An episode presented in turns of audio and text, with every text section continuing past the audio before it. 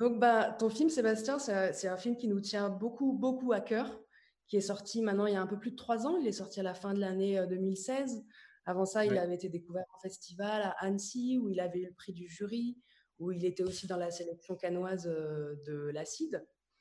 Euh, et puis sorti en salle fin 2016. Et c'est vrai que nous, on le remontre dès qu'on peut, parce que c'est un film qui nous a retourné le cerveau.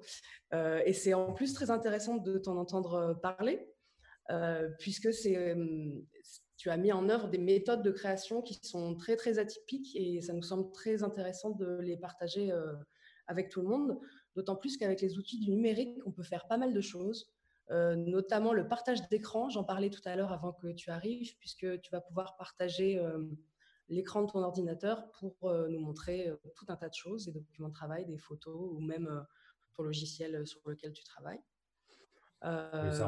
On verra. Ah, ça, on verra. Et voilà, on verra, c'est l'inspiration. Et les questions des participants. Donc, je disais tout à l'heure, euh, on va juste converser un petit peu tous les deux euh, pour démarrer. Et ensuite, euh, on pourra donner la parole aux personnes qui sont là. Je leur ai expliqué comment ils pouvaient soit lever la main, soit poser leurs questions par écrit. Alors oui, je disais tout à l'heure un, mode de, création vraiment atypique, puisque normalement un film d'animation, un long métrage d'animation, ce sont euh, quand même des équipes euh, assez nombreuses et un travail euh, collectif.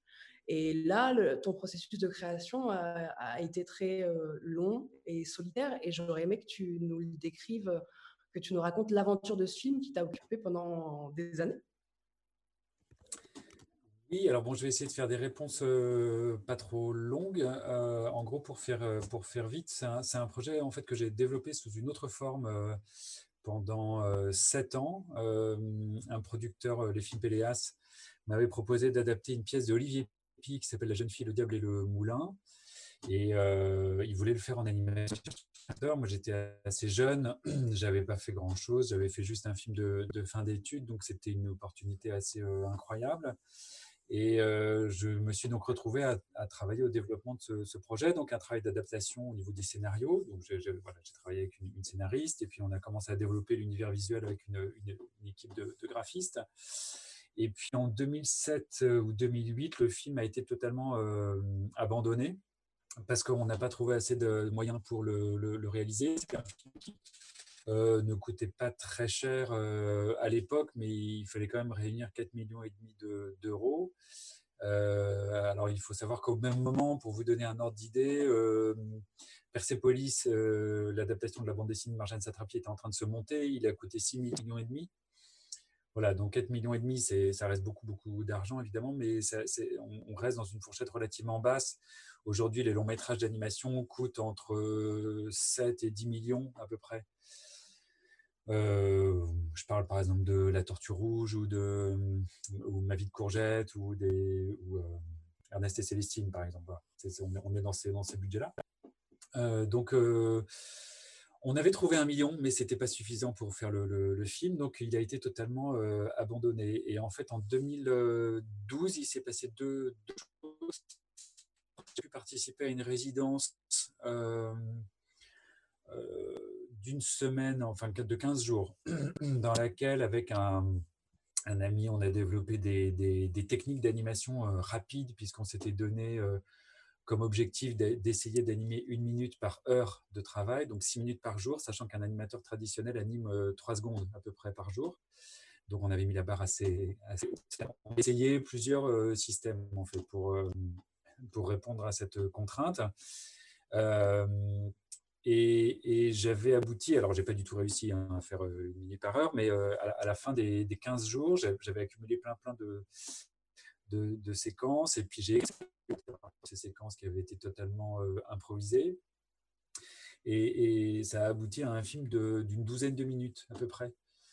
Voilà. Et puis un mois après, ma femme, qui est cinéaste, a passé le concours de la Villa Médicis, donc cette grande résidence à Rome et, elle l'a eu. Donc, euh, nous sommes partis pendant un an euh, à la villa euh, en, plein, en plein cœur de, de, Rome et elle percevait une bourse pour son travail qui était suffisante en fait pour nous faire vivre tous.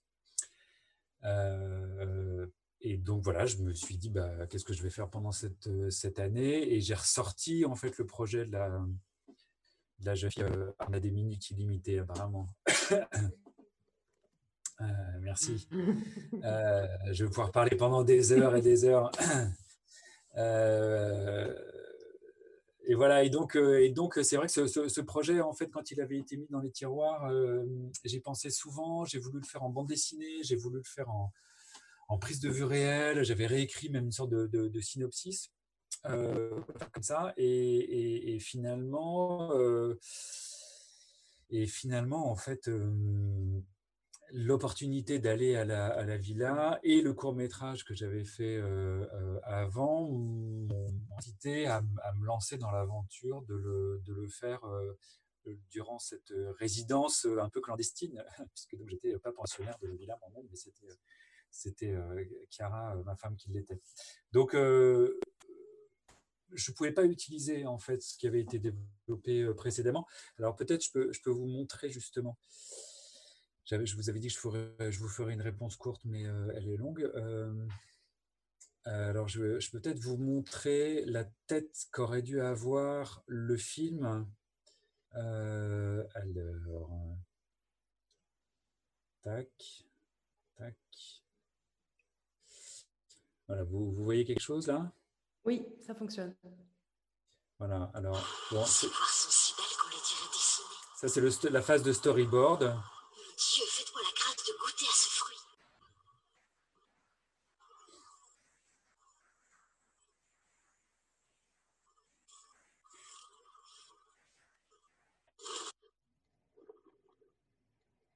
As-tu peur de moi? Tout a déjà été enlevé. As-tu confiance en moi? Je n'ai pas le choix. Si je pouvais te donner selon ton souhait, et parce que tu le mérites, que voudrais-tu? Cette poire. Et demain Une autre poire. Rien de plus. Je n'ai pas appris à les aimer. Tu apprendras. Votre voix est douce. Je suis ton ange gardien. Ta voix est douce, ange gardien. Cette parole te rapproche de moi. Voici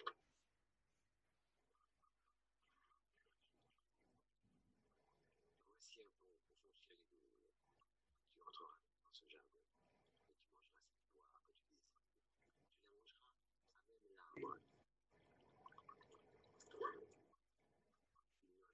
que notre oignon pendu par sa tige à la branche, si bien que demain, le jardinier qui a pour travail de les compter croira que c'est un oiseau qui l'a rongé en s'appuyant sur l'air.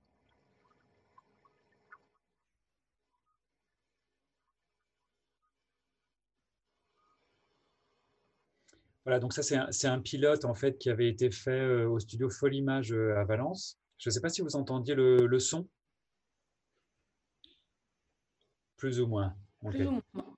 Ah, ok, voilà, mais bon, je ne sais pas comment sortait l'image, mais euh, voilà, c'était pour vous donner un peu une, une idée de, de, de, de, ce à quoi pouvait aurait pu ressembler le, le film. Donc on, on, voit que c'est très différent.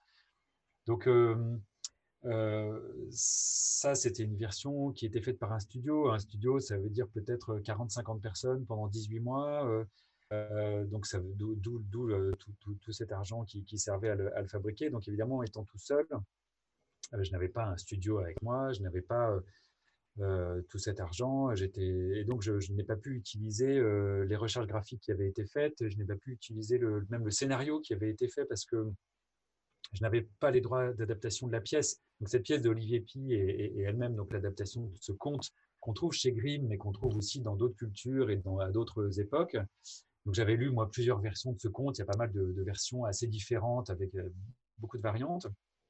Et, euh, donc je, suis reparti en fait d'un texte d'une dizaine de pages que j'avais réécrit pour le faire en prise de vue réelle. À un moment, j'avais réécrit une sorte de synopsis. Finalement, le film que vous avez vu est un film que j'ai totalement improvisé. Euh, du début jusqu'à la fin en suivant le, fil de l'histoire, en suivant le, fil du, du, canevas, euh, à la fois celui du conte tel qu'il est chez Grimm, mais aussi euh, euh, que j'avais écrit. Et je me suis laissé complètement porter par le film, dans le sens où je me suis laissé la possibilité euh, d'improviser complètement et de créer des scènes qui n'existaient pas ou de, me laisser vraiment guider par mon instinct, mon instinct. Voilà, en gros, l'histoire de. Donc, finalement, ce, ce... j'étais tout seul aux, commandes. Euh, du film. Ok. Voilà pour première réponse. Merci. C'était un peu entrecoupé par moments. Si jamais vous avez des difficultés, euh, spectateurs et spectatrices, à nous entendre, n'hésitez pas à nous envoyer des petits messages. Mais je crois que ça va quand même, hein, même si ça saute un petit peu par moment, euh, ça va à peu près. Alors peut-être que, peut que si je mets un casque, ça ira mieux. Je ne sais pas. Est-ce que, est que vous m'entendez mieux? Ah, C'est mieux, oui. Enfin, pour moi, c'est mieux. Bon, ok. Et donc, improviser, ça veut dire sans scénario, sans storyboard, c'est ça? Et au fil des dessins, se laisser porter par l'histoire telle qu'elle se déroule? Oui, voilà, c'est ça. Donc, évidemment, je savais où j'allais. Je ne savais pas exactement comment j'allais y aller. Euh, mais je, je, évidemment, je, il y avait quand même le canevas de, de, l'histoire. Et puis, mine de rien, le fait d'avoir travaillé pendant assez longtemps sur cette première version avait fait que j'en avais une connaissance très, très intime. Donc, je savais parfaitement ce que je voulais raconter avec le film. Après, les choses sont arrivées aussi un peu... Euh, comment dire, un peu toute seule. Quoi. Il y a un certain nombre de choses qui sont arrivées toutes seules, et puis je me suis laissé aussi porter par l'endroit où j'étais, ce que j'étais en train de vivre aussi. voilà, un certain nombre de, choses qui m'ont inspiré. Ah, alors n'oubliez pas de désactiver votre micro quand vous arrivez. Bonjour nouveaux arrivants. Je vous mute, hein, excusez-moi, pardon. On pourra vous donner la parole tout à l'heure. Et du coup, Sébastien, est-ce que tu, as eu euh, des surprises? Si tu, disais que tu t'étais laissé surprendre euh, par le déroulé de l'histoire, euh, oui, moment, avait sa propre vie?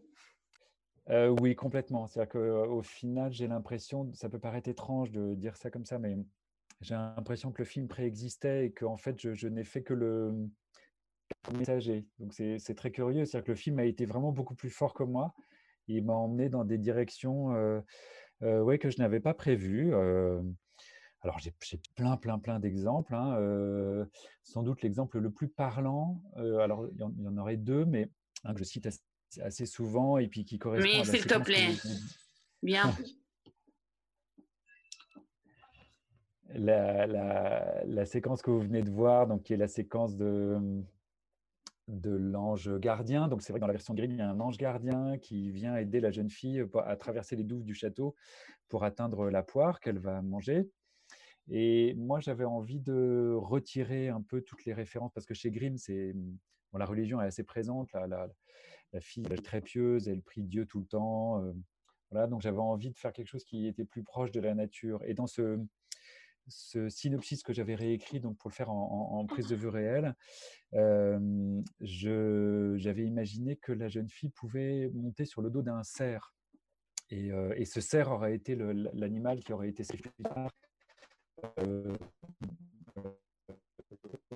la jeune fille s'en va et le jardinier doit, doit, doit, tuer, enfin, est censé tuer la jeune fille et puis bon, voilà, il tue un, il tue un, un animal. Et, en fait, au moment de le faire en animation, je vois ma jeune fille qui arrive au bord des, douves et, je me dis, je ne vais pas animer un cerf. Donc, je, sais, qu'il y a des animateurs là parmi les gens.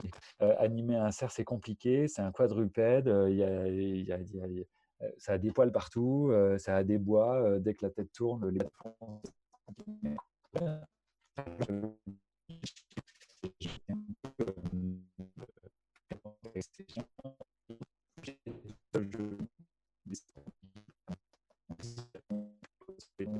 m'imposer des choses que je n'avais pas envie de faire.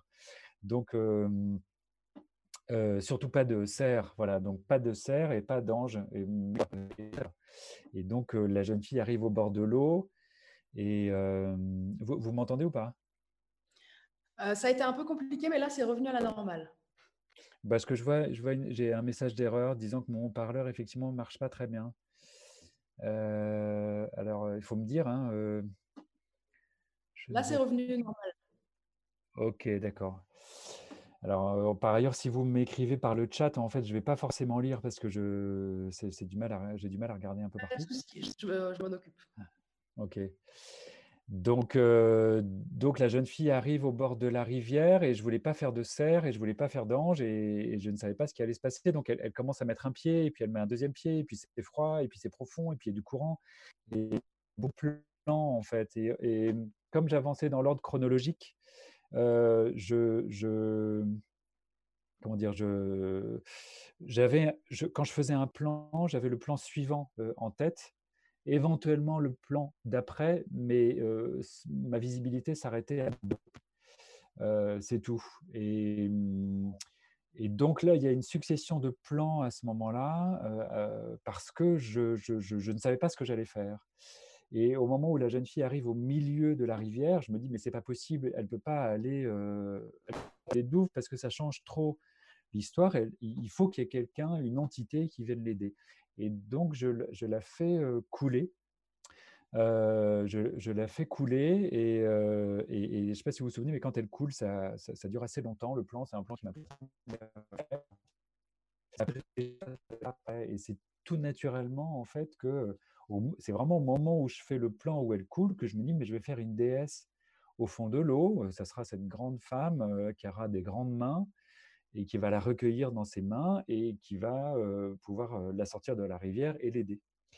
Alors, c'est pas tout à fait la même chose qu'un ange gardien, parce que c'est une déesse de la Mais voilà, cette déesse qui est un personnage important du film, en fait, n'existait pas cinq minutes avant que je la dessine. Je l'avais pas du tout imaginé. Donc, voilà, ça fait partie des, surprises du film.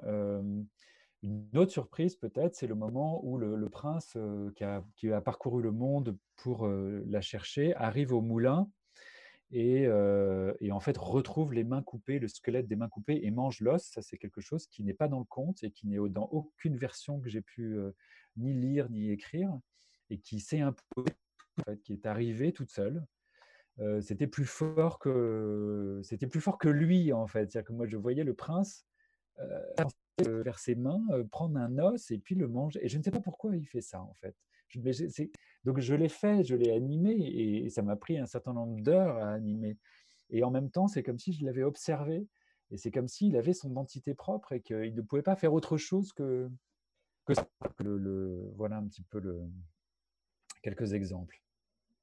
Ben, en tout cas, dans le deuxième exemple que tu prends, il y a quelque chose de, très matériel. Il aime tellement cette femme qu'il ingère un morceau d'elle. Et pour moi, ça fait écho aussi à, toute la matérialité du film qui est, très dense, même si ces images sont, sont évanescentes et parfois presque absentes, présentes, absentes. Il y a quand même la matière est très très présente, les fluides corporels de la jeune femme, son sang, ses larmes, son lait elle a un rapport à son corps aussi qui est très sensuel, qui est très matériel. Et ça, c'est un, des beaux paradoxes du film, je trouve, d'être dans une légèreté, quelque chose de très fluide qui semble s'envoler, et en même temps de parler beaucoup de la, matière, des corps, de la matière de leur amour aussi, de leur, leur lien charnel. Oui, alors cette question des fluides était vraiment quelque chose que je m'étais, que j'avais décidé au départ, avant de commencer. Je m'étais dit, mais comment faire exister le corps de cette jeune fille? Je, savais en plus qu'il allait être un peu transparent, que le, décor allait passer derrière, enfin voilà, qu'il y aurait quand même quelque chose d'un peu singulier dans l'imagerie du, du, film. Et, et le corps de la jeune fille est en jeu dans l'histoire, puisqu'on lui coupe les mains, qu'elle pleure sur ses, sur ses mains coupées. Il y a donc du sang et des larmes.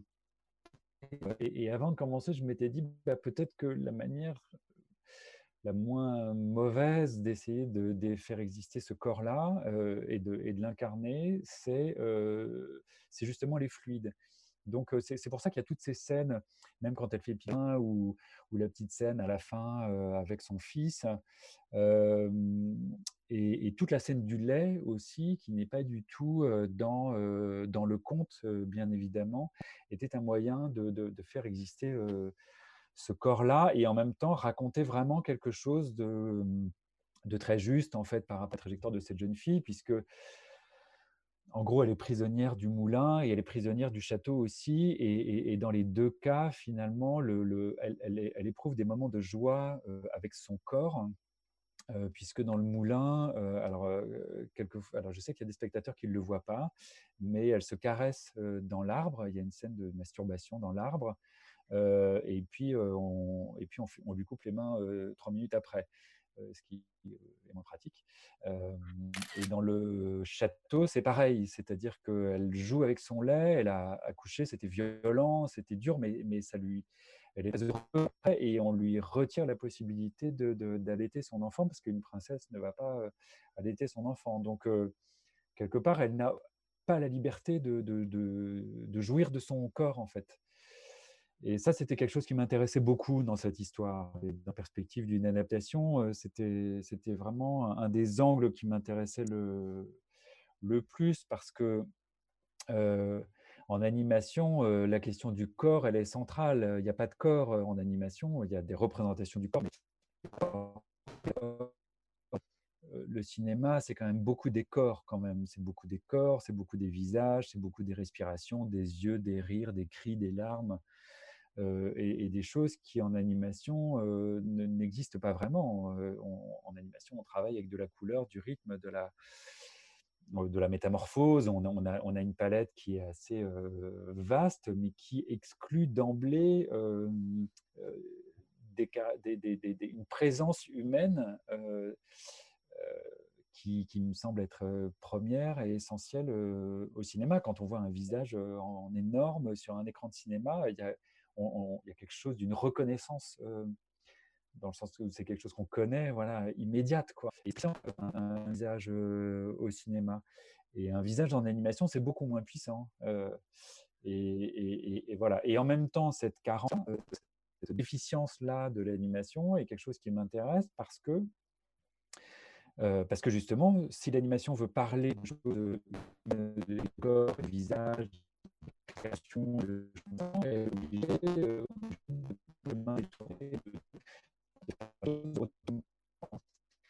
Pour moi, un, très bien. Quoi On t'entendait plus très bien la dernière phrase peut-être? Alors, je disais que ce qui m'intéressait dans l'animation, c'était le, le, le, fait que comme il n'y a pas de, de, de, vrai corps, on était obligé de, de, prendre des chemins de traverse, en fait, des chemins détournés. Voilà, on est obligé de faire autrement pour parler du corps et des visages. Vous, avez entendu? Oui, je crois que c'est bon. Ouais, ouais, c'est bon. Mais euh, d'ailleurs, à ce sujet, c'est quelque chose qui traverse euh, ton travail euh, avant même La jeune fille sans main, dans tes courts-métrages, dont certains sont accessibles, j'ai vu en ligne. Je voudrais juste en partager un à tout le monde, si j'arrive à écrire à tout le monde. Comment je fais pour écrire à tout le monde? Ah, c'est là. C'est 11 la force eh ben, c'est ce, voilà, donc 11 la force, c'est ce, ça, a été la, la, la, ça a été la boîte à outils de la jeune fille sans main. C'est ce film que j'ai fait en résidence, euh, euh, voilà, de manière totalement improvisée. Euh, là aussi, il n'y avait pas de scénario. Et donc, on, voilà, là, on a essayé de faire une minute par heure de, de, travail. Quoi. Ok.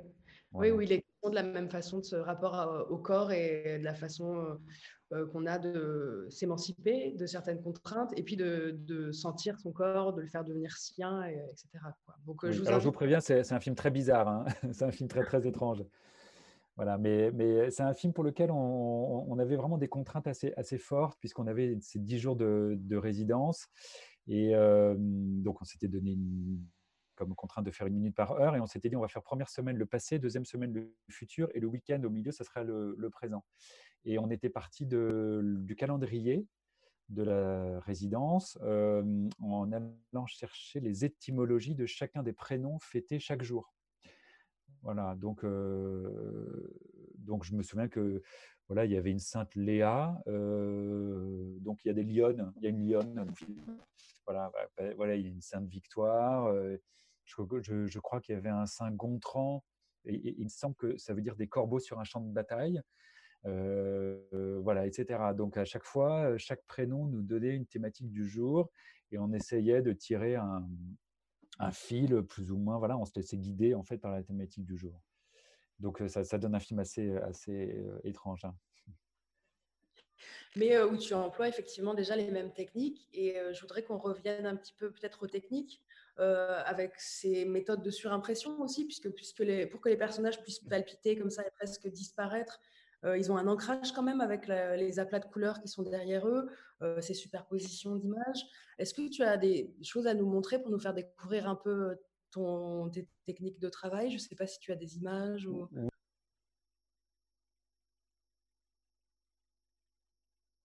Alors, on t'entend plus. Là, vous m'entendez? Ah non, ah oui. Ça y est, on t'entend. Ah, on t'entend plus. non, là, on n'entend plus. C'est étrange. Est-ce que ton micro est désactivé? Non, on t'entend plus. On m'entend là? Ça y est. Ok. Oui. Alors, euh, d'abord, je peux peut-être vous montrer. Euh, alors, je peux peut-être vous montrer les tout, tout premiers dessins que j'ai faits, donc il y a presque 20 ans maintenant. Euh, alors, il faut que je partage l'écran. pouf.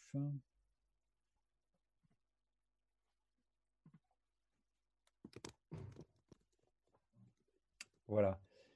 Vous voyez quelque chose? Oui. Ok. Voilà, donc ça, ça c'est les tout, tout premiers dessins que j'avais fait au moment de, commencer le, film. Je vais peut-être zoomer un tout petit peu. Ah, c'était des dessins très assez, libres. Donc ça, c'était pour la première version du, film. Mmh. Et c'était comme des illustrations. Euh, du projet. Et pendant que, pendant que mon amie euh, Nathalie Herzberg, qui est scénariste, euh, m'aidait à, l'adaptation de la pièce, voilà, je faisais, des, je faisais ces dessins. Et on a couvert un peu tout le, tout le film. Donc, on peut voir que c'est voilà, assez différent. Donc, bon, là, c'est des dessins qui sont faits sur papier craft. C'est des grands formats. Je faisais ça debout euh, et j'ai utilisé juste une pierre noire et une pierre blanche, mais le, film n'était pas censé être comme ça. Il était euh, tout de suite pensé pour être euh, comme ce que je vous ai montré tout à l'heure. Mais on peut retrouver quand même des choses. alors là, par exemple, toute la, toute la, toute la guerre était quand même censée être une guerre assez, assez chargée, avec des tas de soldats, des, des, chevaux, voilà, Vous m'entendez toujours? Attendez, parce que j'ai reçu un message, je pensais que c'était vous. Euh, je vais mettre sur silencieux, pardon. Hop. Euh, voilà, donc ça c'était les, premiers dessins. Il y avait une histoire de marais ensorcelé. Euh, la, jeune fille était emprisonnée dans ce, marais. Voilà. tac. je vais reprendre. Alors, je vais vous montrer effectivement les, conditions dans lesquelles j'ai travaillé.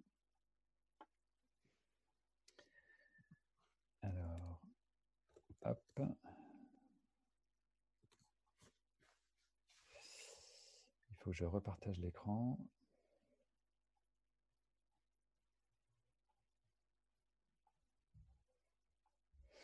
Alors voilà, ça c'était euh, la maison. Euh, on habitait là. Euh, c'est un endroit extrêmement euh, incroyable et qui pèse un peu, tout en étant évidemment un, écrin merveilleux. mais voilà, on est un peu écrasé au départ par la, beauté de cet endroit.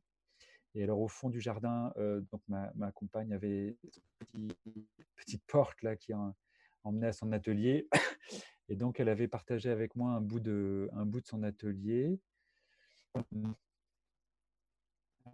C'est peut-être là-dessus que. Voilà, donc là, on voit bien les outils. C'est très simple. Le film est fait entièrement sur papier. Euh, j'utilise des feuilles A5 pour la plupart des plans.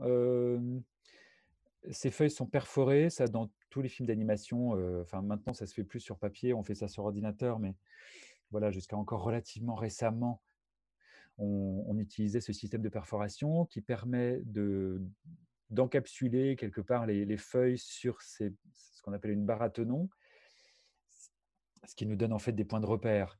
Je travaillais sur une table lumineuse qui, vous voyez, est assez grande. J'avais un pinceau noir et un pinceau gris. Et tout est fait par niveau. Donc, j'ai un niveau par couleur. En, fait, le film est fait en noir et blanc, mais ensuite, ces images sont numérisées. Alors voilà, ça, c'est une partie du, du film. alors, je vais vous montrer autre chose. Donc, la, bon, la numérisation, c'est pas très compliqué. Hein, c'est vraiment de la prise de vue.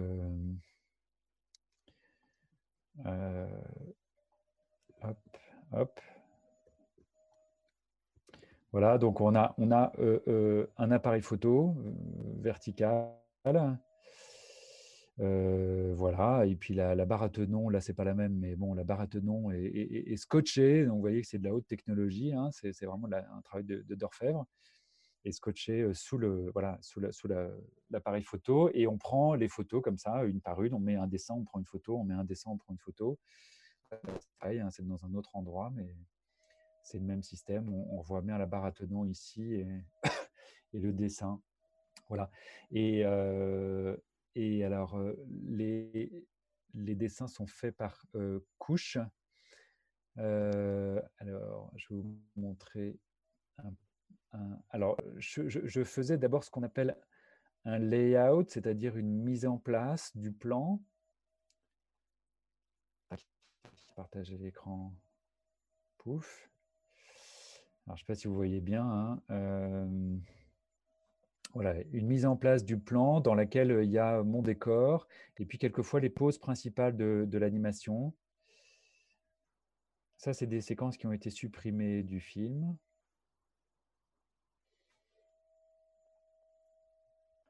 Voilà, c'est peut-être pas très clair sur celui-là. Voilà, c'est peut-être un peu plus clair. Alors, quelquefois, cette mise en place est assez précise. Voilà, j'ai vraiment la construction de mon personnage. Mais là, par exemple, il n'y a aucun élément de décor. Le décor a été totalement improvisé ensuite. Là, c'est pareil. J'ai quelques pauses d'animation, voilà, là, pour une marche, par exemple. Je ne sais pas si vous voyez bien parce que c'est petit. Ça va. Ça va? Voilà, et puis quelquefois, c'est beaucoup plus sommaire. Hein. C'est juste une idée du plan. Là, c'est des mouvements de caméra d'un endroit à l'autre de la, du, du, décor.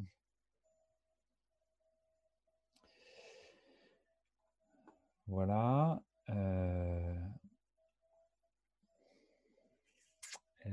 alors, je vais vous montrer l'histoire des niveaux.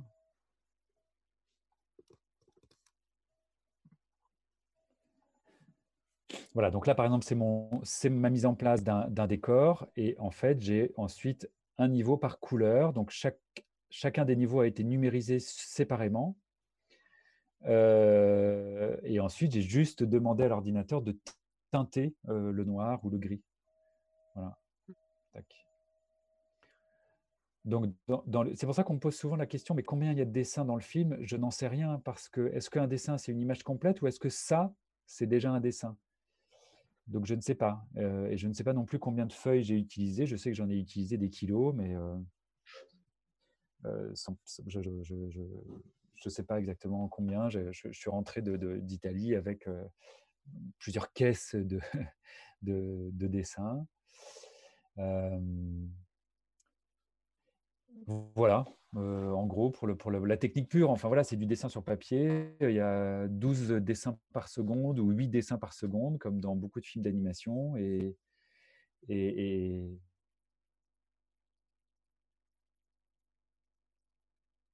voilà, et en tout ça, et que j'ai utilisé technique assez simplement et très très rapidement. Mmh voilà. Euh, Alors, moi, euh, on me dit que certains ne, de t'entendent. Alors attends, c'est ah, bon? Vous entendez bien? Moi, je, je, crois que ça va. Hein. Non, je, crois suis désolé. Il y a des moments que ça saute un peu, mais globalement, ça, ça va quand même. Oui, c'est bon. Ok. Alors, eh moi j'avais encore plein de questions hein, sur, euh, sur euh, notamment la couleur ou encore euh, la musique ou les acteurs qui font les voix, mais peut-être que je vais laisser un petit peu la parole aux participants. Alors, comme je vous l'ai dit tout à l'heure, vous pouvez soit les poser par écrit, soit lever la main. Il y a déjà une question qui est arrivée par écrit, j'ai l'impression. Et Ah bah il y maintenant, avait une question. Vous parliez du numérique tout à l'heure, la différence entre Ouais. hier et Ouais, très bonne question. De fait, quand j'ai commencé le, le film, je me suis posé la question de le faire en, sur papier ou sur ordinateur. Euh, j'avais un, ordinateur avec un, avec un- une démo d'un logiciel de- d'animation, mais euh, en fait, comme j'ai fait 11 La Force en papier, c'était plus simple pour moi et plus accessible de faire les choses sur papier. Depuis, je travaille pratiquement exclusivement sur ordinateur, avec lequel je, je- vous parle, qui est une sorte de tablette sur la, portable sur laquelle je peux, je peux dessiner avec un logiciel qui s'appelle TV Paint. Le numérique permet des choses que le papier ne permet pas. Ça permet de tout regrouper en un seul endroit. Ça permet d'éviter la prise de vue, ça permet de générer des masques automatiquement. Donc, euh, quand on fait un dessin, quand on fait un trait, si je le superpose, le blanc, qui serait normalement le fond papier, est en fait euh, immédiatement transparent et euh, mon, dessin se superpose au dessin qui est en dessous. Donc ça, c'est assez pratique. Ça permet aussi de voir l'animation tout de suite, ce qui, ce qui peut être pratique, mais, mais, mais pas toujours. Après, on dessine moins bien sur ordinateur que sur papier. Enfin, moi, en tout cas, j'ai pas le même rendu et surtout, je trouve ça beaucoup plus fatigant parce qu'il faut que j'appuie plus fort sur le, sur le, avec, le stylet. hein. C'est un petit, stylet comme ça. Vous voyez, enfin, vous, voilà, vous devez connaître. Euh, et je trouve ça, euh, oui, beaucoup plus fatigant. Et donc, au final, je pense que je gagne du temps avec le numérique, mais au prix d'un plus grand effort. Euh, voilà. Et en même temps, j'ai eu l'occasion de faire après un, court métrage pour l'Opéra de Paris, pour un, espace de diffusion qui s'appelle La Troisième Scène. C'est un film qui s'appelle Vibrato, que vous pouvez trouver sur Internet. Et c'est le premier film que j'ai fait entièrement sur ordinateur et je n'aurais pas pu le faire en papier parce que j'étais en train de faire la tournée de La jeune fille sans main. Et quand on m'a passé commande de ce. Quand on m'a proposé de faire ce film, et donc, j'étais tout le temps dans les trains, dans les avions, dans des hôtels. euh, et, et donc, l'outil numérique m'a permis de faire le film en, en déplacement, ce qui était euh, très, très, euh, très, très pratique. Quoi. Voilà. Mais je, reviendrai au papier euh, très volontiers. Ok, merci pour la réponse. Bénédicte vient de partager le lien pour voir Vibrato. Ok, super. Merci beaucoup. Vibrato que je suis d'ailleurs en train d'adapter, ça, ça m'amuse beaucoup. On m'a demandé de l'adapter pour une nouvelle salle qui va ouvrir à Paris euh, à la Villette un, jour, si un jour les, les salles ouvrent ou rouvrent, euh. Euh, et c'est une salle qui permet des projections en 360 degrés plus le sol. Et ça fait le- donc c'est une sorte d'arène qui fait 11 mètres de haut et 110 mètres de circonférence. Les, les spectateurs sont, sont debout. Et donc je refais ce film différemment pour cet espace de projection-là. Voilà, donc peut-être que vous aurez un jour l'occasion de voir si certains d'entre vous euh, sont à, à Paris ou passent à Paris. Voilà. Un jour, un jour. Oui, d'ici quelques mois. Voilà. Alors, est-ce que vous avez d'autres questions? N'hésitez pas à lever la main si vous avez trouvé l'option. Si vous ne l'avez pas trouvée, c'est dans Participants. Vous avez la liste des participants et en dessous, vous avez un petit onglet Lever la main qui vous permet de poser une question. Et euh, sinon, vous pouvez aussi la Je poser ne par vois pas l'onglet, moi, participant.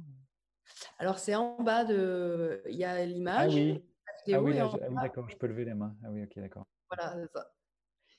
Donc, Sébastien, tu as une question pour toi-même? Non?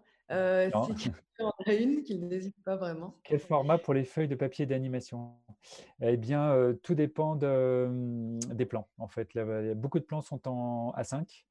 Euh, voilà, aussi pour économiser du, du papier. Mais euh, quelques plans sont en A4 et j'ai même des plans en A3 quand j'ai des grands mouvements de caméra sur des décors. Les, les- les- les dessins sont en, en- sont en A3. Voilà.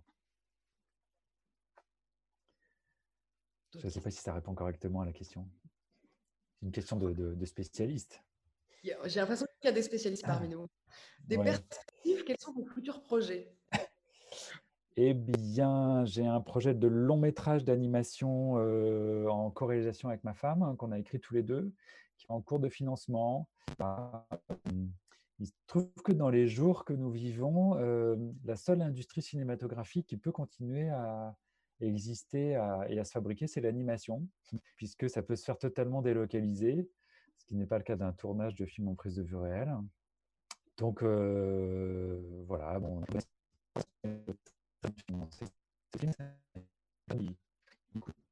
alors là, pour le coup, on est vraiment dans le très bas de l'échelle pour un, film d'animation. Donc, euh, on, attend, mais tout est un petit peu gelé là en ce moment. Donc, euh, voilà, on a fait un pilote euh, de, ce projet et c'est un film qui sera très, très différent, qui sera très différent et en même temps qui empruntera des choses à la, à la jeune fille sans main. Parce que la jeune fille sans main, dans sa, la façon dont je l'ai fabriquée, en fait, m'a appris beaucoup de, beaucoup de choses. Alors, il faut, peut-être que je revienne, je ne sais pas si vous avez un peu de temps, mais il faut peut-être que je revienne à ce moment-là un petit peu en arrière sur, la, fabrication, parce qu'il y a quand même un- une chose dont je n'aime pas du tout parler. C'est que quand on... quand j'ai fait 11 la force, en fait, une, des approches qui m'a intéressé dans la fabrication ou, dans, le fait d'atteindre cet, objectif de, faire une minute par heure de, travail. Euh, euh, bon, évidemment, il y a plein de manières de répondre à cette contrainte. hein. Par exemple, faire un dessin fixe. Euh, là, c'est assez facile. On fait un dessin fixe, on va mettre 10 minutes à, faire le dessin, le dessin fixe et il peut durer euh, une, minute à l'écran. Quoi. Enfin, voilà, c'est, ça, c'est une, manière que, qu'emploie d'ailleurs la, série, la, série télé. euh, il y a très souvent des dessins fixes. Mais euh, en fait une approche qui a découlé de, euh, de recherche en fait que j'ai pu faire euh, avec un, un petit groupe d'amis. On a, on a créé en fait un, un truc qui s'appelle le de l'Oulipo euh, pour, euh, pour l'animation. Il, y a un- il y a un petit site. Donc on, on travaille à partir de contraintes. Et on a inventé une, contrainte qui s'appelle la cryptokénographie. Cette contrainte, en fait, c'est une sorte de règle du jeu. Il s'agit de faire une animation figurative pour laquelle aucun des pictogrammes, aucun des, pas des pictogrammes, aucun des photogrammes, aucun des dessins ne, ne comporte cette figure. Donc, par exemple, on va faire un homme qui marche, mais si on fait pause, on ne voit pas d'homme. C'est que quand on fait lecture qu'on a le sens de l'animation. Je ne sais, pas si je me fais bien, comprendre. C'est, peut-être un petit peu euh, abstrait, mais voilà, en gros, quand on fait pause, on ne comprend pas ce que c'est, et quand on fait lecture, on comprend ce que c'est. Euh, et, pareil, pour répondre à cette contrainte, il y a plusieurs manières de, répondre à cette contrainte. Et l'une d'entre elles, en fait, c'est de faire des dessins euh, très éclatés, avec très peu d'informations. Et en fait, la succession des dessins va faire que notre cerveau va recomposer une forme qui n'est en fait présente sur aucun des dessins. Euh, en fait, sur chacun des dessins, il y aura des fragments. Quand on dessine un fragment, ça prend beaucoup moins de temps que de dessiner une forme complète quand je rencontre des enfants, euh, quand je fais des rencontres scolaires, euh, je leur parle toujours de, je leur dis, bon, ils sont assez d'accord avec moi, en fait, en général, que quand on termine pas son exercice de maths, ça prend moins de temps que quand on termine son exercice de maths. Et euh, donc, quand j'ai commencé à faire euh, 11 la force, j'ai utilisé une approche cryptokinographique, donc en, faisant des dessins qui ne sont pas terminés euh, et en pariant sur les capacités du cerveau euh, des spectateurs pour recomposer des formes. Et ça m'a permis d'aller très vite. Donc, la jeune fille sans main, je l'ai fait aussi comme ça. Alors, je vais vous montrer euh, un, exemple euh, de, ça. Euh, hop, hop. Alors, donc, ce n'est pas cryptokinographique, ça ne répond pas à cette contrainte, mais le travail autour de cette contrainte m'a donné quelque part euh, l'idée de, de, ne pas terminer des dessins, ce qui est une idée assez simple en fait. Hein, mais... Alors, par exemple, pour ce plan-là, j'ai ma mise en place, là, mon, ce qu'on appelle donc le, le, le, layout, et puis voilà la succession des dessins. Donc, les premiers dessins sont assez finis, et puis plus j'avance dans l'animation, et plus les dessins sont inachevés. Voilà, et là, c'est la fin de, c'est la fin de, de mon mouvement. Et euh, c'est vrai que lorsque je fais ce dessin-là, par exemple, ça me prend beaucoup moins de temps que lorsque je fais ce dessin-là. Et en fait, bon, c'est une approche technique et économique. et, donc, le film a été fait en grande enfin voilà, comme ça, hein, pratiquement, c'est ce, qui donne aussi sa, spécificité. alors, je peux peut-être vous montrer d'autres dessins plus, encore plus parlants. voilà, par exemple celui-ci. Hop, je repartage. C'est un peu une gymnastique de voilà. Donc ça c'est un dessin. Voilà, ça c'est un dessin du, film. Donc faire un dessin comme celui-là, c'est c'est ça prend pas beaucoup de temps du tout. Là, on, reconnaît la forme. On voit bien que c'est la, robe. Il y a un pied ici, une jambe ici. La jeune fille est en train de grimper dans, son arbre au début du film. mais voilà, c'est des dessins qui sont très très très légers et qui ne prennent pas du tout de, de temps à faire. Donc, j'aimerais bien garder ça, en fait, pour le prochain projet. D'abord parce que ça permet de réduire les coûts et d'aller vite. Ensuite, quand on va vite en animation, quand on va vite en animation, en fait, on est dans un... Une dynamique, en fait. On est pris dans une espèce de flux. Euh, et, ce flux, en fait, il est, assez important euh, lorsqu'on lorsqu'on anime. Euh, l'animation, c'est un travail où les choses sont extrêmement déconnecté, on, fait un storyboard assez précis, et puis ensuite on fait une mise en place, et puis ensuite on fait les poses principales de l'anime, et puis ensuite on fait le, le, les intervalles. Enfin voilà, le, travail est très décomposé. Moi, avec la jeune fille sans main, en fait, j'ai remis le travail d'animation au cœur du processus parce que je l'ai fait donc sans, scénario, sans storyboard et en, improvisant. Donc j'ai commencé par animer, en fait, euh, pratiquement quoi et par animer pratiquement au propre, tout. avec aussi la spécificité que comme je faisais ça sur papier et qu'il fallait un temps de prise de vue, j'ai fait la prise de vue, vous avez vu la prise de vue, elle a fait ça à la fin du premier mois, mais parce que je voulais quand même regarder un petit peu ce que je faisais.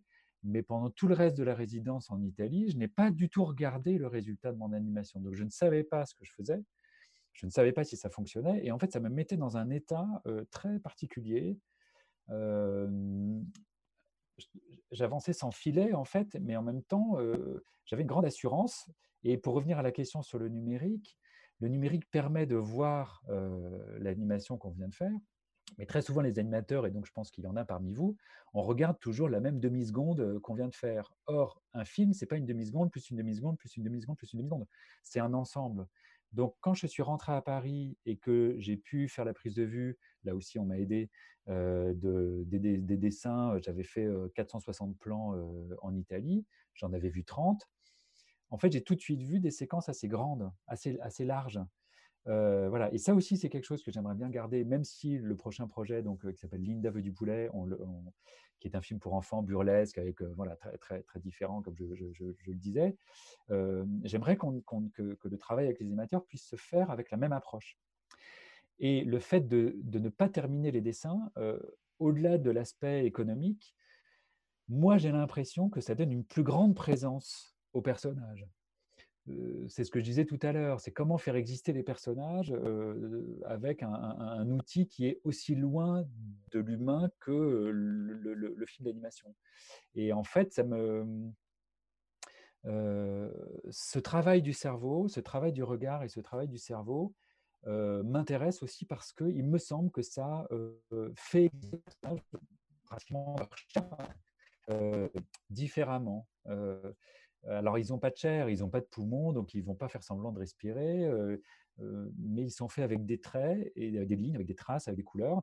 Et c'est cet ensemble-là, c'est-à-dire ce qui les constitue eux-mêmes, qui fait leur présence. Et comme ça, ça vibre, et que ça demande aussi une sorte de dialogue entre, entre le spectateur et ce qui se passe sur l'écran, j'ai l'impression voilà, que, ça, que ça les fait exister davantage. Donc pour, pour Linda, on va employer quelque part la même approche. Et puis on va aussi dans la jeune fille sans main avec une couleur par personnage. Là aussi, ça permet de gagner du temps. Mais comme on travaille aussi dans un film pour des enfants, voire des enfants assez jeunes, ça nous amuse beaucoup d'avoir une couleur par personnage. Le film sera assez pop. Et, euh, et, et, et, on pourra jouer avec l'échelle des plans. Le personnage en gros plan sera assez détaillé et le, et le personnage euh, très très loin ne pourra être représenté que par une tache de couleur, donc comme une gommette. Et donc euh, voilà, on va, on va, on va, on, on va s'amuser, essayer de s'amuser avec les jeunes spectateurs du, du film avec des gommettes. Quoi. Waouh. Ok. Voilà. Donc bon, bon, voilà, pardon, la réponse était un peu longue, mais. Non, non, non, non pas du tout, c'est passionnant. Et euh, alors, je ne sais pas si c'est quelque chose que permet la cryptographie, mais, mais en tout cas, ce qu'il y a dans ce, dans ce, dessin, dans le fait qu'il soit, euh, euh, comment dire, réduit à l'essentiel, ça permet aussi de faire apparaître des choses, de, de faire apparaître les, sen les, sentiments ou les sensations des personnages oui. sur leurs traits, ou même leur respiration d'un seul coup peut devenir matérielle. Du coup, voilà, on sort exactement. de, réalisme pour euh, arriver à un autre degré de qu'est-ce qu'on représente quand l'immatériel devient vraiment matériel. Oui, oui, c'est ça. C'est exactement ça. Et, et, et moi qui, vou qui, voulais faire exister ma jeune fille par ses fluides, finalement, je crois qu'elle existe davantage par ce jeu-là des respirations et des métamorphoses des lignes qui la constituent. Voilà. Et puis par les voix aussi, évidemment, qui donnent une assise, et puis par tout le tout. Le, tout, tout. Ouais. Un instant, euh, on me pose une question euh, à côté. Oui C'est quoi la classe grammaticale de A? Alors, je ne vais pas répondre maintenant car je suis en conférence, comme tu vois. voilà, je te réponds tout à l'heure. Je suis désolé. voilà, la classe reprend demain, donc euh, on se remet à des exercices de, de grammaire. Voilà. Et avant de donner la parole à Manon qui lève la main, j'avais juste une question pour prolonger la précédente. Euh, donc la, la métamorphose, c'est quelque chose qui est important pour toi et la, la, la, transformation des personnages, mais qui finalement reviennent à eux-mêmes. Et je trouve ça intéressant que dans le film, le seul personnage qui est vraiment méchant, le diable, lui, c'est le seul qui est vraiment capable de se transformer complètement, enfin de prendre une autre forme. Parce que les personnages, leur forme, elle se modifie légèrement en fonction de leur ressenti, de leur respiration, de leurs émotions. Mais le diable, lui, il se transforme vraiment pour de vrai. Donc arriver à changer de forme, euh, c'est dangereux aussi, c'est diabolique. oui, oui, oui, peut-être. Euh, euh, je me souviens, une des premières fois où j'ai montré le film, il y avait une petite fille de 8 ans qui m'a dit mais pourquoi est-ce que le, le, le, diable a toutes ces formes? Et je lui ai dit parce que le diable en fait c'est le mal, c'est l'incarnation du mal et que potentiellement le mal peut être partout. Et j'avais même rajouté même chez toi. Alors elle avait été un peu voilà, mais euh, et aussi au, moment de faire le film, dans, les dessins que, je vous ai montré tout à l'heure, on a bien vu que le, que le film était, euh, que le diable, pardon, était en fait avait, toujours, toujours, la, même tête, mais c'était, ça allait aussi dans l'idée d'avoir euh, d'un être qui soit aussi proche de la nature et qui manipule la nature. Donc le, le diable peut s'incarner en animaux, peut s'incarner en, en, être humain et, et, et, de fait, c'était voilà, le, le, le, mal peut être partout, comme le bien peut être partout d'ailleurs. Voilà. Euh, okay. Alors après, est-ce que c'est dangereux la métal Ça, je ne sais pas. Il faudrait que je me penche sur cette question. alors, je vois qu'il y a des commentaires euh, là dans la conversation. Ah oui, alors ce qu'est la cryptokénographie. Donc, ah, j'ai expliqué la cryptokénographie. Et puis le line test. Alors, je ne sais pas ce que ce que cette personne JY, JY euh, non, euh, je crois qu'il était au sujet de sa précédente question, euh, format pour les papiers d'animation. Ah oui, oui, oui. d'accord. Je vais donner la parole oui. à Manon, qui la demande depuis tout à l'heure. J'active son micro. Manon.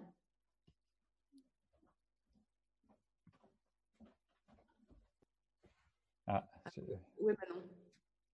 Je vois une Manon là, mais je... son micro n'est pas activé. Alors. Euh... Je ne sais pas si elle nous entend, euh, mais peut-être en fait tout le monde euh, est devant des écrans euh, muets depuis tout à l'heure. Ils sont très patients. Dans non, il y a, Élise, Élise rigole. J'arrive pas à activer le micro de Manon, c'est terrible.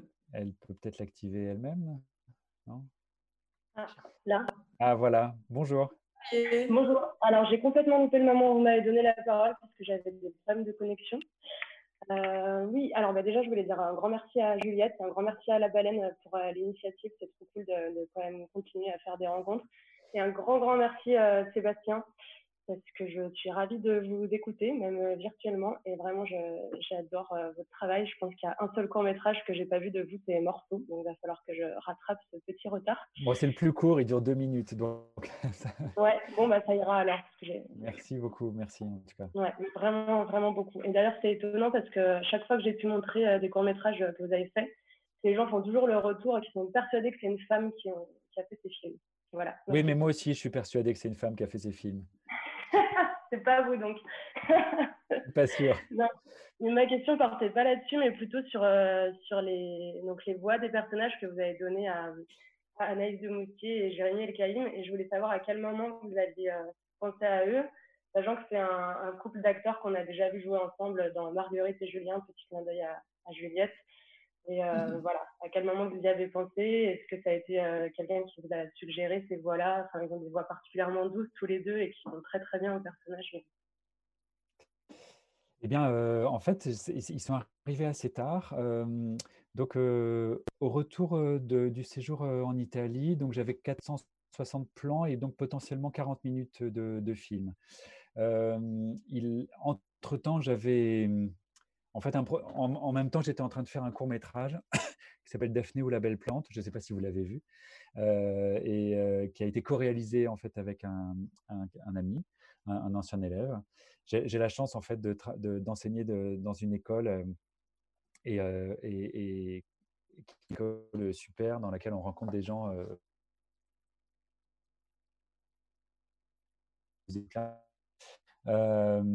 et le producteur de ce court métrage était passé me voir en Italie et je ne lui avais pas du tout raconté ce que je faisais. Et il voit mes petits dessins, il me dit Mais qu'est-ce que tu fais? Je lui explique, il me dit «Ah, Mais c'est complètement dingue, et je vais t'accompagner. Mais c'est un producteur qui n'avait pas d'argent, il fallait qu'il en trouve. Et ça a été très compliqué de trouver de l'argent parce que quand on n'a pas de scénario et que le film est commencé, en fait, on, ne peut plus présenter l'avance sur recette, qui est l'aide principal du CNC pour la, réalisation des, films.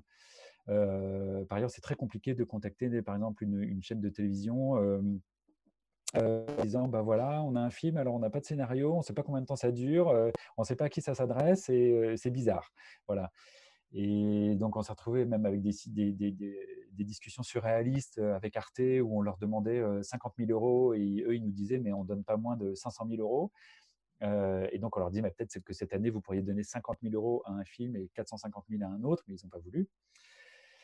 Voilà, donc ça a été assez, euh, assez, compliqué. Euh, et, le CNC nous a quand même aidé par une, sorte de voie détournée qui s'appelle le Fonds d'aide à l'innovation audiovisuelle, où j'ai demandé une aide à la, à la, réécriture pour un film que je n'avais pas écrit, mais voilà, pour pour en fait, j'ai été, transparent, hein, j'ai dit comment j'avais travaillé, j'ai dit que j'avais écrit le film avec des dessins, que j'avais besoin de, temps et donc d'un peu d'argent et peut-être de travailler avec d'autres personnes aussi pour compiler tous ces dessins, pour regarder le, le, résultat, les mettre en couleur et commencer à voir ce que ça donne.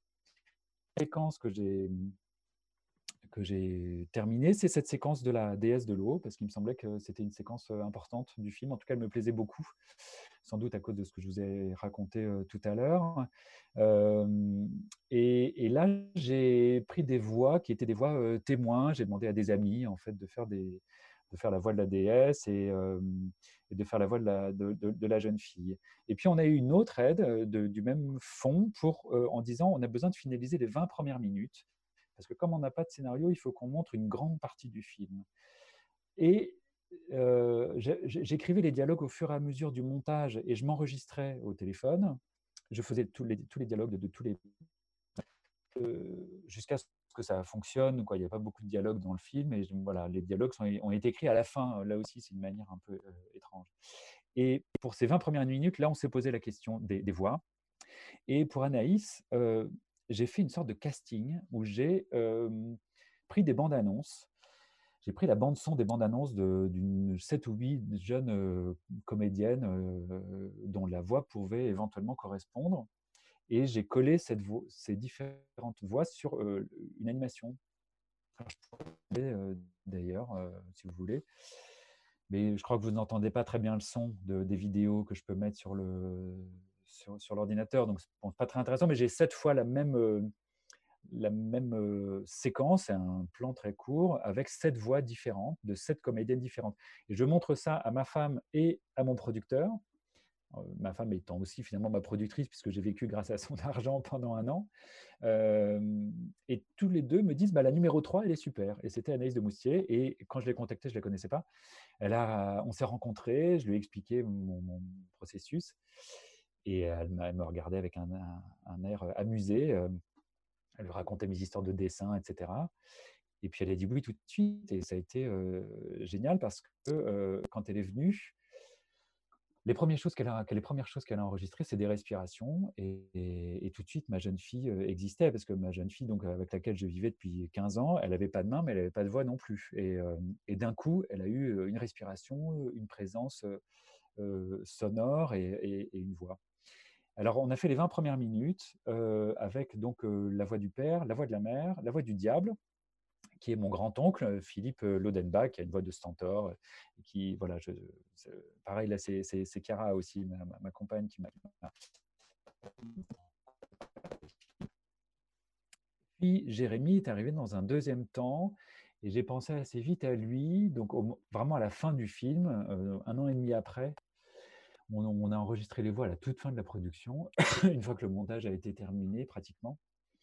une fois qu'on avait pu aussi réunir un peu, un peu d'argent, parce qu'avec ces 20 minutes, en fait, le premier partenaire qu'on a, qu'on a rencontré, c'est le distributeur Shellac, voilà, qui nous a fait confiance et qui, et qui nous a. Alors, c'était, des gens qu'on connaissait. D'ailleurs, je crois que Thomas est, là, parmi.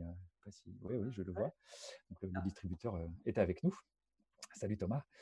Et on se connaît depuis très longtemps avec ce, distributeur. C'était quelqu'un voilà, de très important pour moi.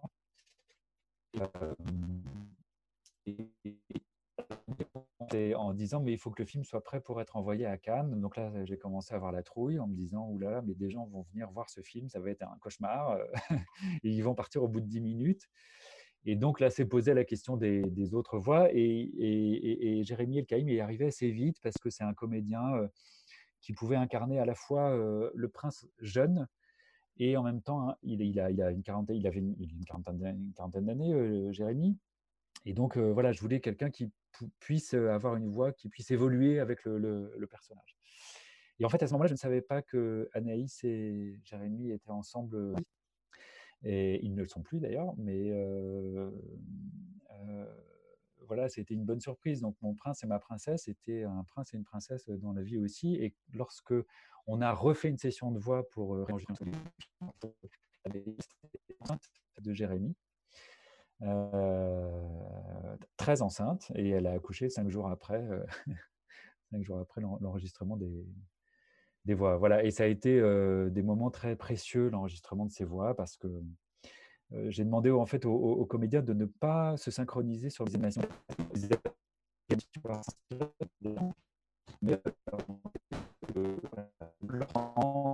Alors, Sébastien, tu n'es plus synchronisé avec toi-même. un instant, on n'entend ah. plus ta voix.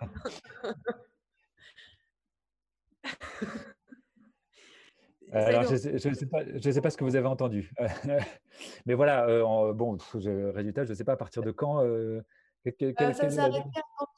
tu disais que tu leur as demandé de ne pas chercher à synchroniser leur voix avec voilà. l'image. Voilà, et donc en fait, moi j'ai resynchronisé mes animations sur leur voix après. quoi. Ok, d'accord. Voilà. Super. Merci pour ta réponse. Je ne sais pas s'il y a une dernière question parmi vous. Ah oui, une main se lève. Serge Dantin, c'est à vous. Bonjour. Bonjour. Merci beaucoup pour ce film euh, vraiment très très beau. Merci. Avec euh, mes enfants hier, euh, mes enfants qui sont grands, 16 hein, ans et, 20, 17 ans et 20 ans. ils sont en ligne aussi, mais je ne sais pas s'ils poseront les questions.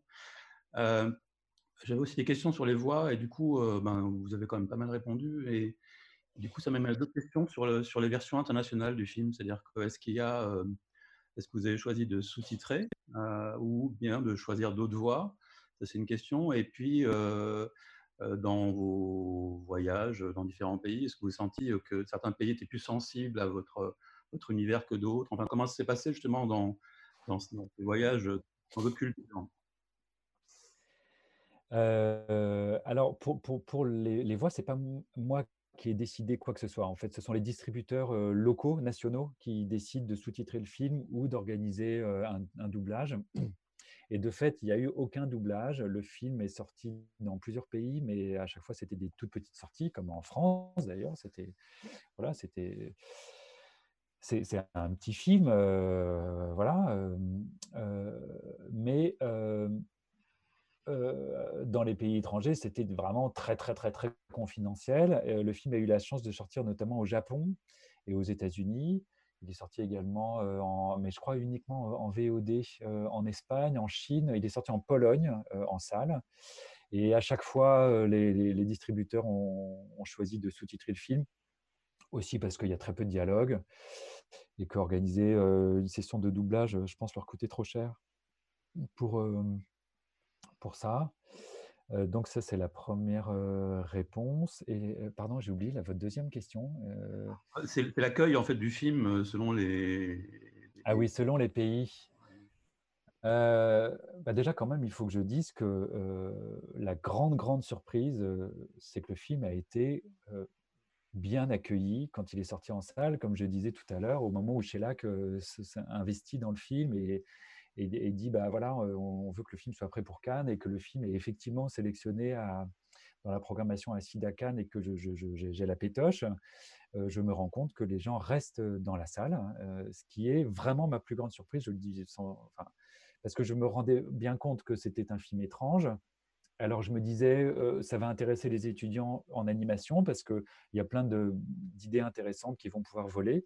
Je ne sais pas s'il y a des étudiants qui nous écoutent ou des ex-étudiants en animation qui, l'ont vu lorsqu'ils étaient étudiants, mais, mais voilà, j'étais j'étais très, très. Je trouvais que le.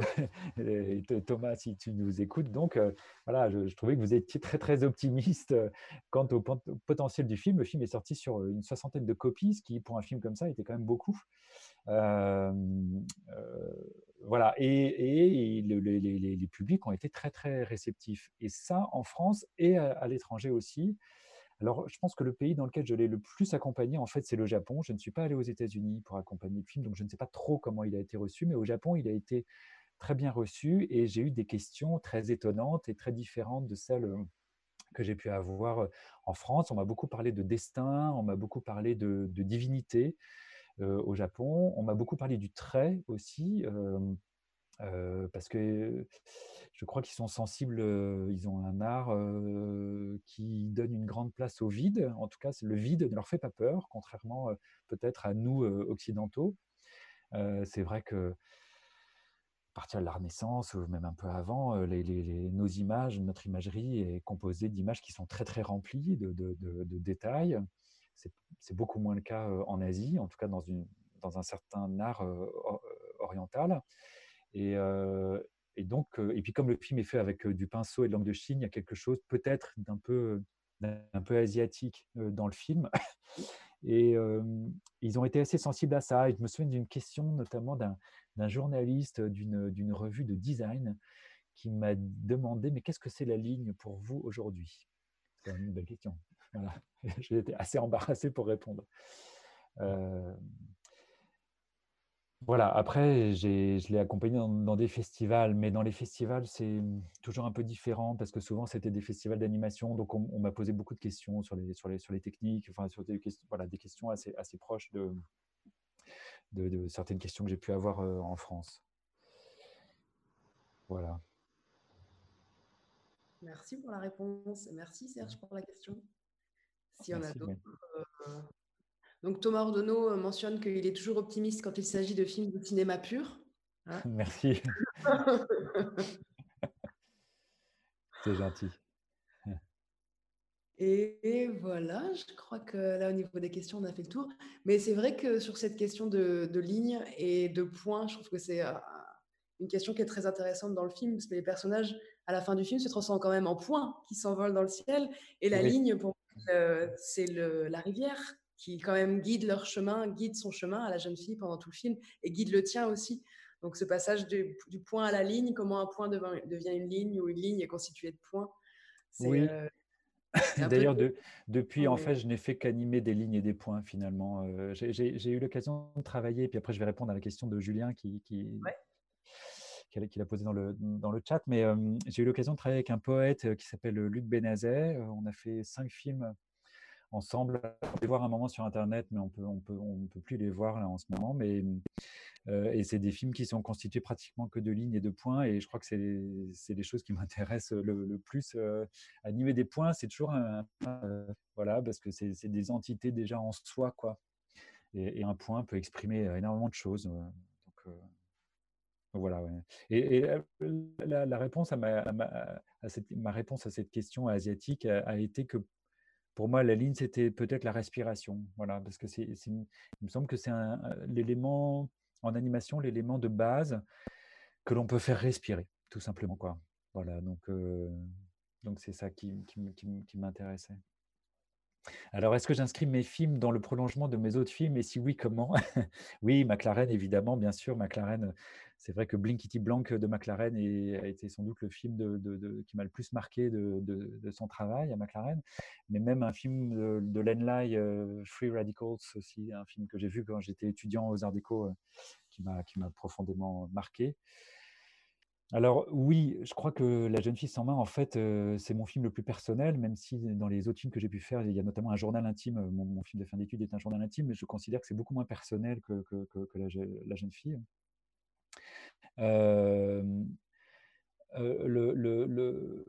un, film comme celui-là ne pouvait pas, n'aurait pas pu arriver en fait il y a 15 ou 20 ans. C'est ça découle forcément de, des travaux précédents. En fait, chaque film est aussi la réponse au film d'avant.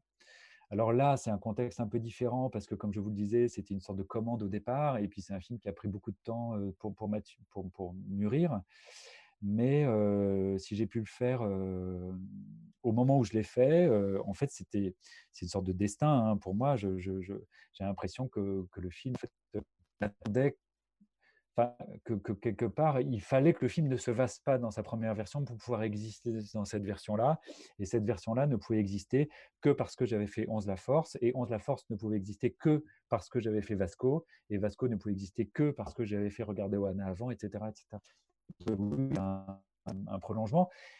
Tous les films que j'ai faits avant La jeune fille sans main euh, sont tous assez différents les uns des autres, pas dans leur thématique, mais dans leur euh, technique et Julien Laval qui pose la question, qui est un réalisateur et un animateur hors pair, voilà, a travaillé avec moi sur Vasco, qui est un film fait en sable.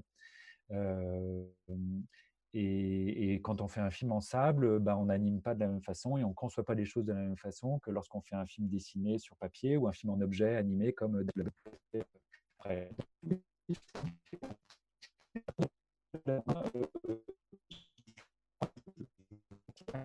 alors, attends, tu, viens de désynchroniser. Donc je disais, c'est bon, je me suis résynchronisé? Ok. Donc je disais que tous mes films d'avant sont assez différents, mais qu'à partir de La jeune fille sans main, en fait, j'ai l'impression d'avoir découvert une sorte de jardin qui est le mien. D'ailleurs, pendant longtemps, le film euh, devait s'appeler Mon propre jardin, qui est à la fois le jardin de la jeune fille et à la fois mon, mon jardin propre, puisque ma trajectoire, en fait, est très similaire à celle de la jeune fille. Euh, parce que moi aussi, on m'a coupé les mains il y a, en 2008 quand on m'a dit que le film allait pas se faire. moi aussi, j'ai traversé des forêts obscures dans lesquelles je ne savais pas ce projet. Moi aussi, je, me suis retrouvé. bon, ma, cabane au fond de la forêt était quand même, ma maison troglodyte était quand même un château au, cœur de Rome, mais je me sentais vraiment, vraiment comme elle. j'avais que mes propres mains en fait pour faire pousser quelque chose qui était en devenir. Et donc ça c'est assez euh, euh, comment dire, c'est assez puissant en fait dans la dans la dans, quand, quand on est créateur. Euh, voilà, j'ai l'impression d'avoir ouvert une porte sur un monde qui m'était inconnu et qui m'a été révélé. Donc j'ai envie de rester un peu dans cet endroit. Donc tous les films que j'ai faits depuis sont en lien, et même pour répondre à la, question sur l'abstraction formelle et l'animation expérimentale, même voilà, ces films-là aussi, donc les films que j'ai faits avec ce, poète, euh, découlent aussi de, ça et, sont, dans, sont dans le même petit précaré. Euh, et, voilà, donc je, fais pousser des, carottes qui ressemblent à la jeune fille sans main, euh, des choux mais aussi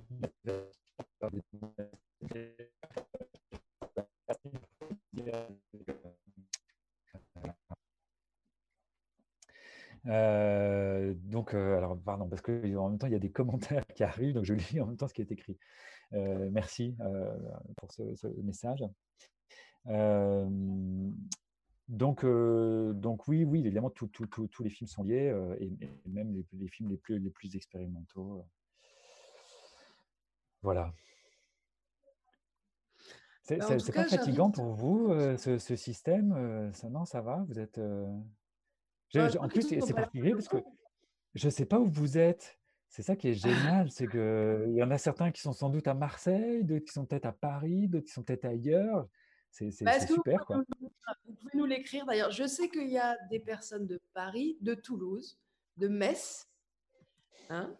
Et De sinon, Metz aussi, ouais. Marseille, Marseille, Marseille. Il, y a- il doit y avoir quand même principalement des Marseillais, Marseille, Marseille. Du Var, Sifour à Ok, côté de Marseille, Marseille. Marseille, Bordeaux, Marseille, Paris, Lorient, Lorient, super. Ok. Marseille. Je me suis un petit peu inspiré de la Bretagne. euh, pour le, le moulin est un moulin breton. Euh, le moulin est un moulin euh, du Finistère, qui, est, que- qui est un tout petit moulin qui s'appelle le moulin de Cariolet, qui est près de Douarnenez. Et, et voilà. Et pour le, et pour le château de- du Prince, je me suis évidemment inspiré de la, de la Villa Médicis dans laquelle on était. Voilà. Feu de tout bois. Un bled dans les montagnes du 04. D'accord. Bon, bah, en tout cas, je voudrais inviter les Marseillais et ceux d'ailleurs à découvrir, euh, à revoir La Jeune Fille sans main, qui est toujours disponible en VOD sur notre site euh, jusqu'à mardi prochain, et à voir tes autres courts-métrages aussi, puisqu'on en trouve quand même beaucoup euh, sur Vimeo. On vous a envoyé quelques liens dans la conversation, mais on peut encore en trouver d'autres, notamment Vasco, dont tu parlais tout à l'heure, Ouais. euh, qu'on peut aussi découvrir sur Vimeo. Donc n'hésitez pas à aller y faire un tour. Euh, je voudrais vous redire que on propose des sélections de films en VOD toutes les semaines, entre 6 et 9 films, et puis des rencontres tous les dimanches avec des réalisateurs sur Zoom. Et euh, merci beaucoup Sébastien d'avoir partagé avec nous tout. Bah, merci, à vous. J'ai beaucoup trop parlé. J'aurais aimé que vous parliez davantage. J'ai envie de vous connaître et tout ça. Très- En fait, je, je trouve que c'est une, une expérience qui est tellement différente de celle de la salle. Euh, J'ai envie que vous me disiez tous qui vous êtes, euh, qu'est-ce que vous faites, etc. Voilà. En tout cas, ceux qui veulent prendre contact avec moi euh, via Vimeo, effectivement, vous pouvez, voilà, vous pouvez m'écrire. J'en serais ravi, quoi. Super. Voilà. En tout cas, merci de l'expérience. C'était très chouette.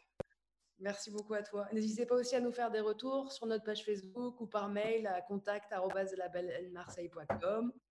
Euh, voilà, merci mille fois. Et puis Sébastien, on espère t'accueillir bientôt en vrai autour du prochain film. Donc Bah, Linda, avec Linda aime, euh, Linda veut du manger. poulet. Linda veut Linda- du poulet. Voilà. Et elle l'aura. Elle l'aura son poulet. Et elle aura son poulet, et nous aussi, j'espère. Donc, merci beaucoup. Et puis, euh, merci à tous d'avoir été là. Et à dimanche prochain, alors à 18h, rencontre avec Damien Manivelle, un autre Ah, réalisateur super. inspiré aussi par le. Japon. Quelle ailleurs. chance. Bon. Bonne fin de journée à tous. Et merci d'avoir été là. Et à bientôt sur la baleine de chez soi. Alors attendez, il y a plein de messages. Il ne faut pas que je raccroche, sinon je ne peux pas lire les messages. Ou bien est-ce que je peux Ah lire les non, messages? non, non, non. Alors, euh, non, je vais, je vais faire un copier-coller des messages. Voilà. Très Bah, c'est toi qui dois raccrocher, j'imagine. Non, Ouais, je ne sais pas qui. Ah, Peut-être que personne n'a envie de raccrocher. Vous voulez qu'on fasse un, apéro Skype? Vous avez une bouteille Ah, Manon, elle est partante là, je crois. musique, euh, si on met une petite chanson de Christophe pour finir la journée. Ah bah oui, Christophe, qui, ça, fait- ça fait partie des gens que j'avais euh, rencontrés à la Villa Médicis, justement. On avait passé trois jours avec Christophe. C'était merveilleux, incroyable. Avec Christophe et Juliette Armanet, c'était incroyable. Waouh. Voilà. Donc, euh, je, vous encourage tous à faire la Villa Médicis, c'est euh, des moments euh, vraiment étonnants. Merci, merci, merci. Ben voilà, c'est les derniers messages. Allez, on se quitte. C'est toi qui Oui. raccroche, c'est moi qui raccroche. On va pas faire ce jeu-là. Non. Oui, Allez, non, mais attends, parce que je, je- Vas-y, raccroche. Voilà, vas-y, raccroche. À bientôt, à une prochaine fois. Au À revoir. bientôt.